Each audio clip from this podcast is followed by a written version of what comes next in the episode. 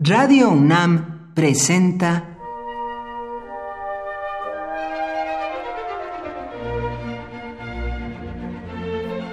Cuaderno de los Espíritus y de las Pinturas por Otto Cázares.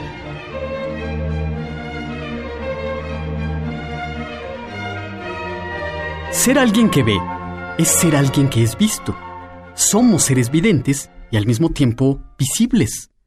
Presentimos la ceguera como un terrible flagelo, como una calamidad. Ni por asomo pensamos en que se nos sustraiga del regalo más preciado, la vista. Nuestros ojos nos dieron la experiencia inaugural del mundo. La pintura es un arte que se experimenta con los ojos, aunque apelea a todos nuestros sentidos. Los pintores tienen en sus ojos, antes que en el pincel, la primera herramienta con la que cuentan. La pregunta sería, ¿puede la ceguera permitir la pintura? Alguien podría contestar inmediatamente que no. En la literatura, sin embargo, encontramos pintores ciegos. En el Palacio de la Luna, del escritor Paul Auster, por ejemplo. Ahí encontramos a Thomas Effing, un anciano inválido que es ciego, pero que experimenta el mundo como lo que alguna vez fue, pintor. Thomas Effing se hace contratar un asistente para que lo pasee por las tardes y le describa lo que mira por las calles de Nueva York. Al principio, el anciano, muy severo, le reprocha a su asistente lo insuficiente, lo pobre de sus descripciones. Un farol corriente y una alcantarilla corriente, describe el ayudante, por ejemplo. Pero si no hay dos cosas iguales, cualquier cretino sabe eso, responde iracundo el anciano.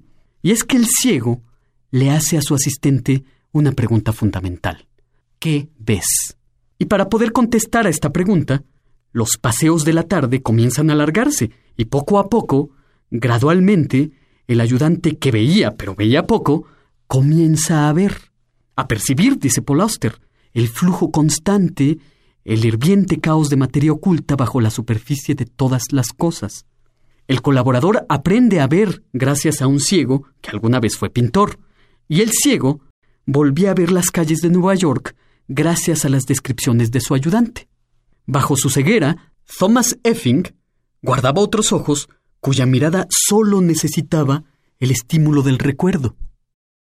La pintura no termina al dejar de ver un cuadro. La pintura continúa en el mundo, ya que están en el mundo los motivos que la originan. Por hoy, Otto Cázares cierra el cuaderno de los espíritus y de las pinturas.